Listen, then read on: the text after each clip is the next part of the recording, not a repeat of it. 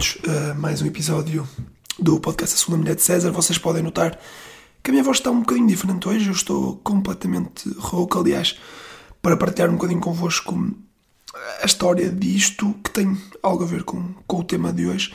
Mas eu, hoje é terça-feira, estou a gravar no dia em que o podcast sai. É a primeira vez que faço isso, porque eu costumo gravar ao domingo ou pelo menos à segunda-feira, uh, para gravar com calma. Mas ontem estava completamente sem voz e por isso estou a gravar hoje com, com esta voz.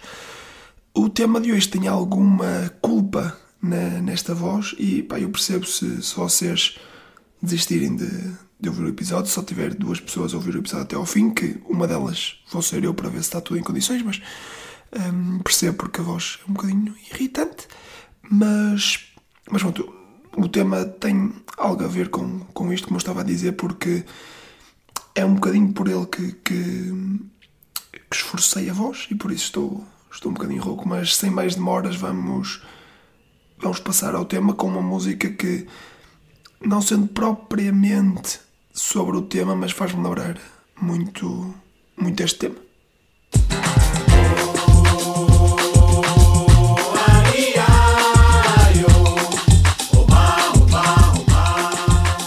O que é que esta música tem a ver com com o futsal, pá, praticamente nada. Esta música lembra-me aqueles vídeos de, de joga bonito com, com a seleção brasileira de futebol, mas muito, era muito virado para, para futsal, não é? Aqueles, aquelas habilidades, aqueles truques que no fundo para muita gente futsal é isso, não é? E, e para mim uh, começou por, por ser também, mas o, o futsal é um, é um jogo cada vez mais, mais tático, mas, mas já lá vamos. Eu acho que Antes de mais, convém explicar o porquê de estarmos a falar hoje sobre futsal. Você vai estar a perguntar: Ah, Rui, primeiro de tudo, porquê é que estás rouco por causa do futsal? E segundo, porquê é que estás a falar de futsal precisamente na semana a seguir a falar de, de futebol? E é muito simples. Eh, o motivo é o mesmo: que, pá, obviamente, é a conquista do Mundial de Futsal por parte da, da seleção portuguesa.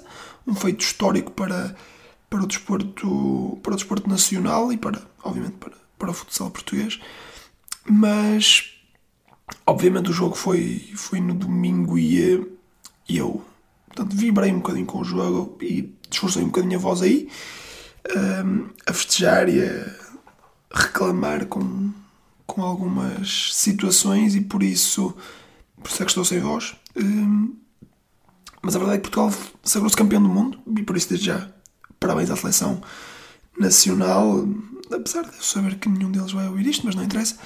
Um, e lá está, eu queria falar sobre futsal algum dia e acho que hoje é o, o melhor dia para, para fazer o melhor. Este episódio é o melhor episódio para, para fazer sobre o jogo em si, para, para quem viu o jogo e pode não ter percebido muito daquilo que, que se passou, mas foi um jogo muito equilibrado entre as duas equipas que, que dominam o, o futsal como, como ninguém, com muitas soluções, não é? Com muitos jogadores que, que podem entrar e, e, fazer, fazer a diferença. E hum, a verdade é que Portugal foi levado às costas pelo, pelo Pani Varela, que foi absolutamente roubado no prémio de, de, melhor jogador do Mundial. Ganhou, ganhou o Ricardinho, o nosso capitão, mas, mas, mas o Pani Varela foi não só o melhor jogador do Mundial, para mim, como na final levou completamente Portugal às costas, fez os dois golos.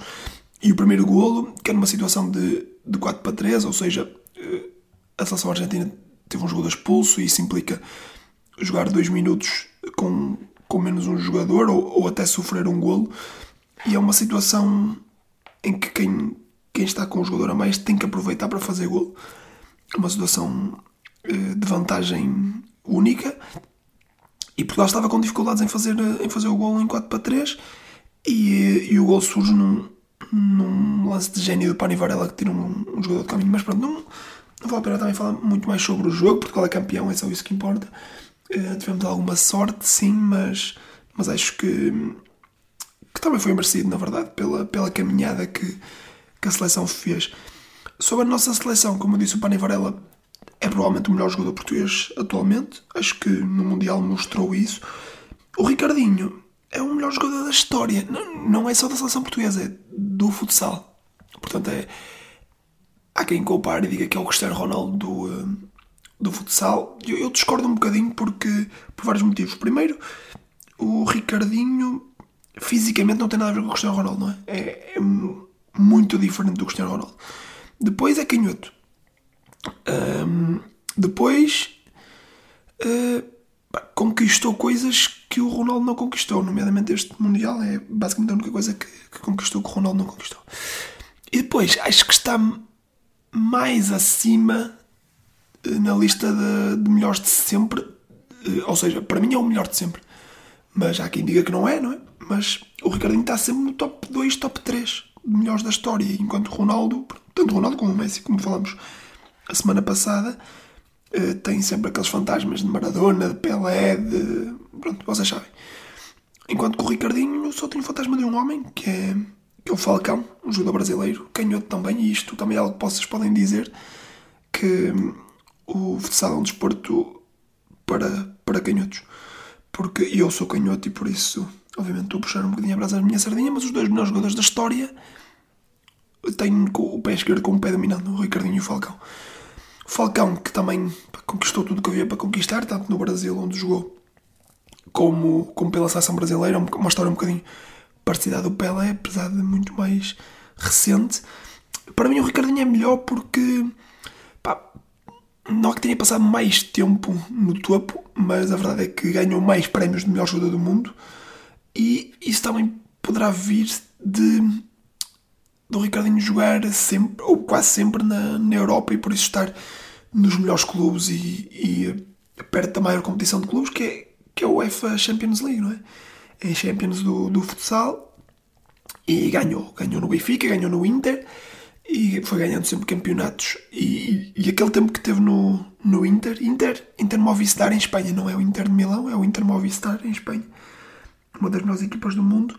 E, um, e ele, pá, lá está, ganhou tudo e teve ali um período de, de domínio com, com o Inter Movistar em Espanha, principalmente, onde ganharam tipo 5 campeonatos seguidos, que para mim fazem dele o, o melhor da história. Sobre sobre o desporto, porque lá está, falar sobre o jogo em si pode não, não ser assim tão interessante quanto isso, e por isso podem falar sobre, sobre o desporto de futsal, e o desporto podem dizer que é o melhor desporto de, de futebol, digamos assim, porque pá, obviamente o futebol tem uma dimensão gigante, não é? Em termos de número de adeptos e de, de clubes e de dinheiro, mas o futsal tem uma coisa que, que o futebol não tem, que é, que é emoção. O futsal é muito, muito mais emocionante. Está sempre a acontecer coisas, não necessariamente golos, mas lances de perigo e nuances táticas e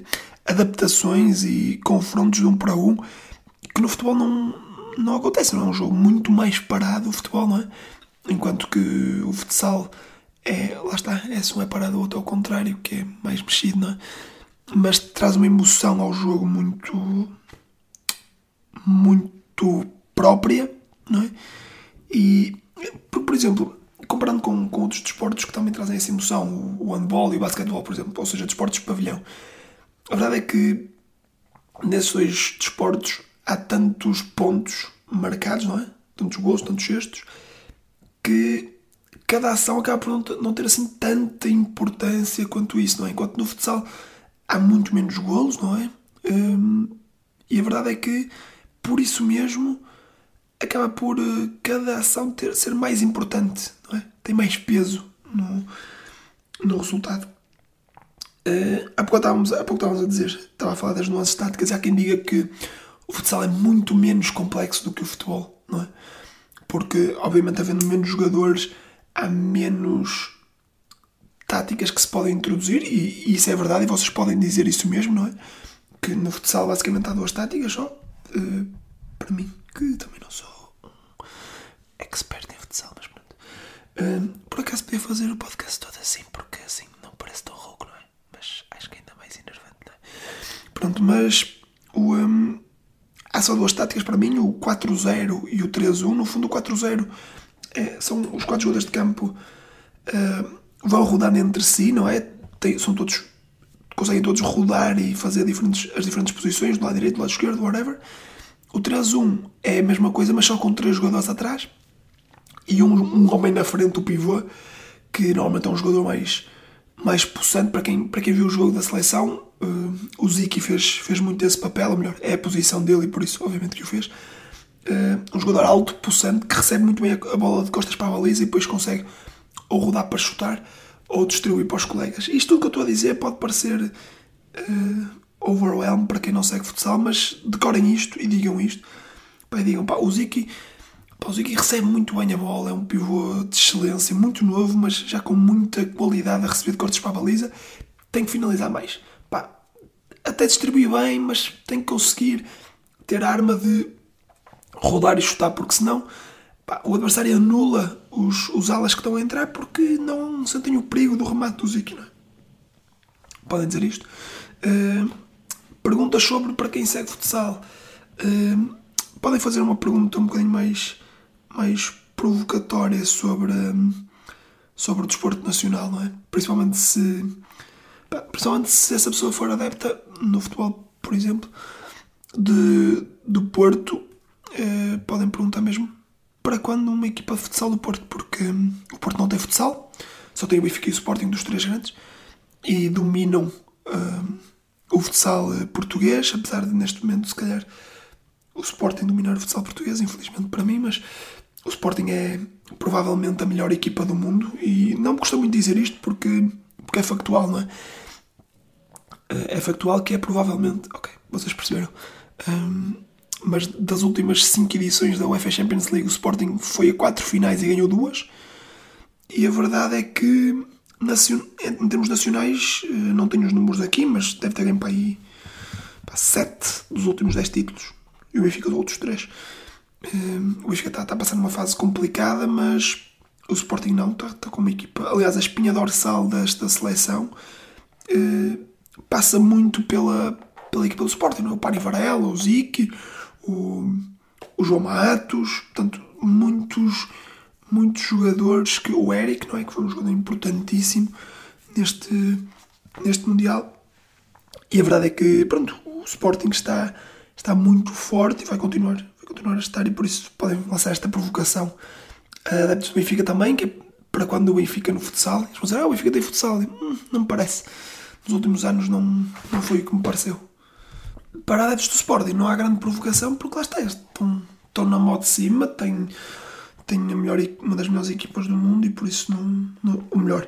Para, para adeptos, para falar com adeptos do Sporting sobre futsal, tenta fugir para a seleção e hum, podem dizer que a seleção na verdade não é assim tão baseada na equipa do Sporting, não é? Porque se formos a ver a espinha dorsal da, seleção, na verdade é o Ricardinho, é o Ebé, é o André Coelho, é o Bruno Coelho.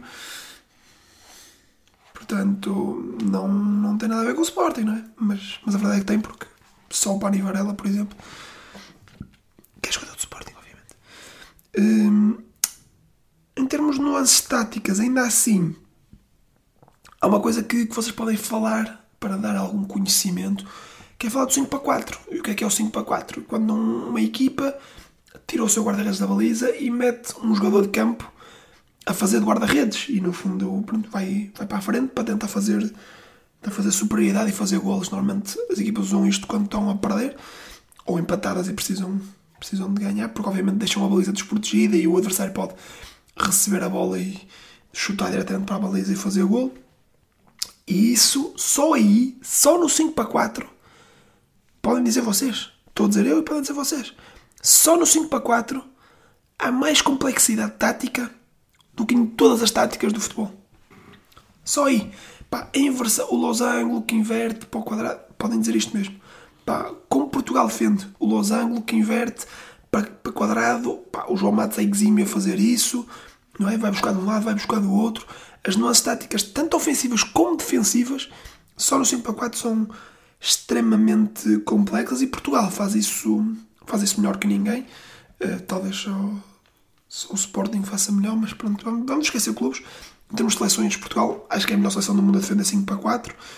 A verdade é que contra a Argentina sofreu um bocadinho a defender 5 para 4, porque lá estava também a emoção de ser uma final, não é? E o nervosismo. E contra, e contra o Cazaquistão sofremos um gol em 5 para 4, apesar de ter sido um, uma falha, um erro do, do João Matos, não é? Acontece. Mas a verdade é que Portugal defendeu esse lance bem, perfeitamente bem. Depois o João Matos não consegue fazer o corte, e é um golo do, do Cazaquistão. Um, mas lá está, estas diferenças que existem em termos táticos, não é? Qual é que é mais complexo, qual é que é menos complexo, afasta um bocadinho o futsal do futebol, mas a verdade é que o futebol tem muitas coisas parecidas com o futsal ou vice-versa. Porque, reparem, em Portugal e Espanha, como falei, há um domínio. Eh, falei em Portugal, não é? Há um domínio de duas equipas. Em Portugal se calhar só uma, mas pronto. Em Espanha há um domínio também de duas equipas, o Barcelona e o Inter Movistar, onde jogou, onde jogou o Ricardinho. E os países mais fortes eh, no futsal são.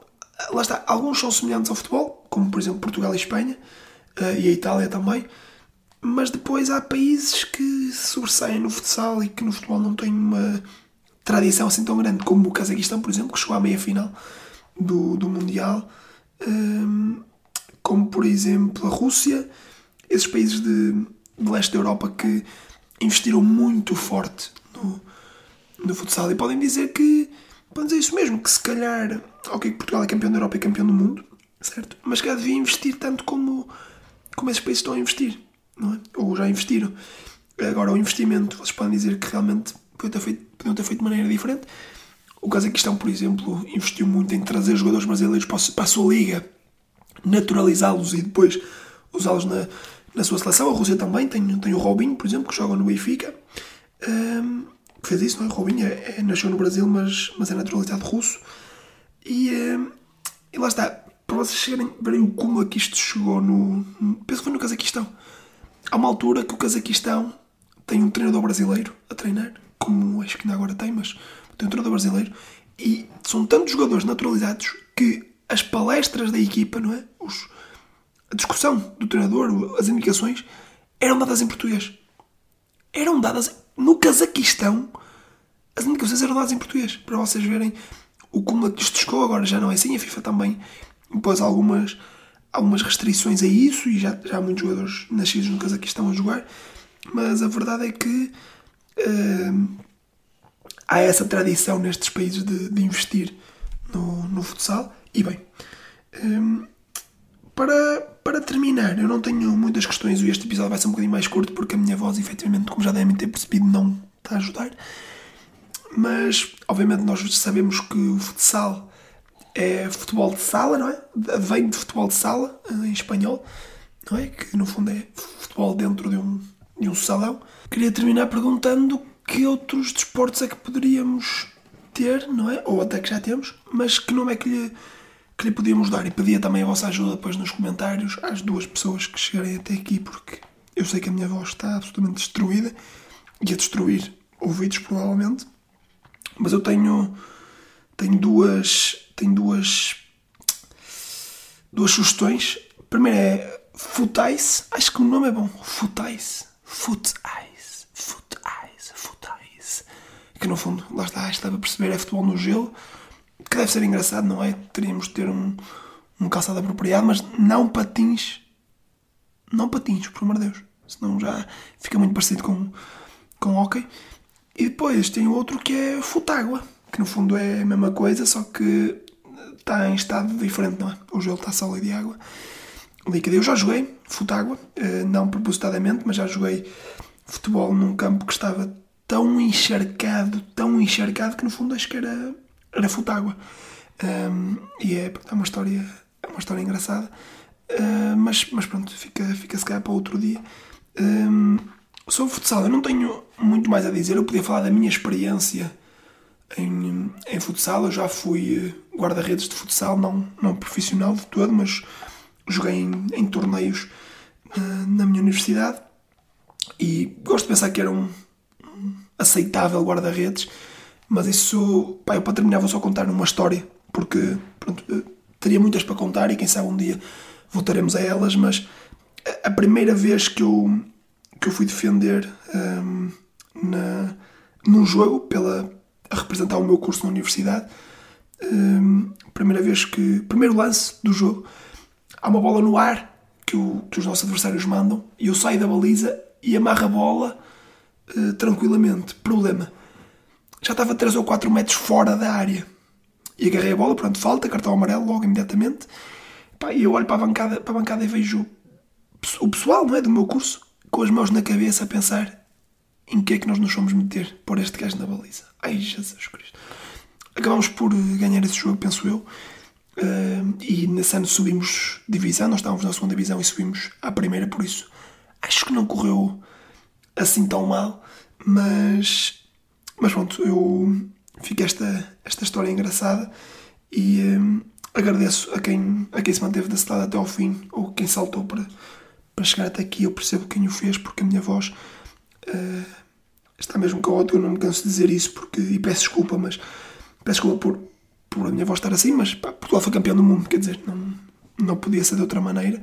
E a verdade é que este episódio tinha que sair hoje, e uh, não só isso, mas não ia ficar uma semana, não é? Não, não posso não posso parar uma semana, acho que é contra os princípios do, do podcast. Por isso é que fica este episódio. Não foi assim tão curto como eu achei que ia ser, mas pronto, muito obrigado a quem, a quem esteve desse lado. Nós voltaremos. Nós? Não, eu voltarei no, no próximo episódio. Espero que vocês também, claro. Uh, quem sabe com a voz já um bocadinho mais normal. Ou então vocês vão comentar que preferem esta voz e eu vou ter que ir rever o jogo da seleção e gritar para ter sempre esta voz, porque o público preferiu. Bem, muito obrigado a todos e até à próxima.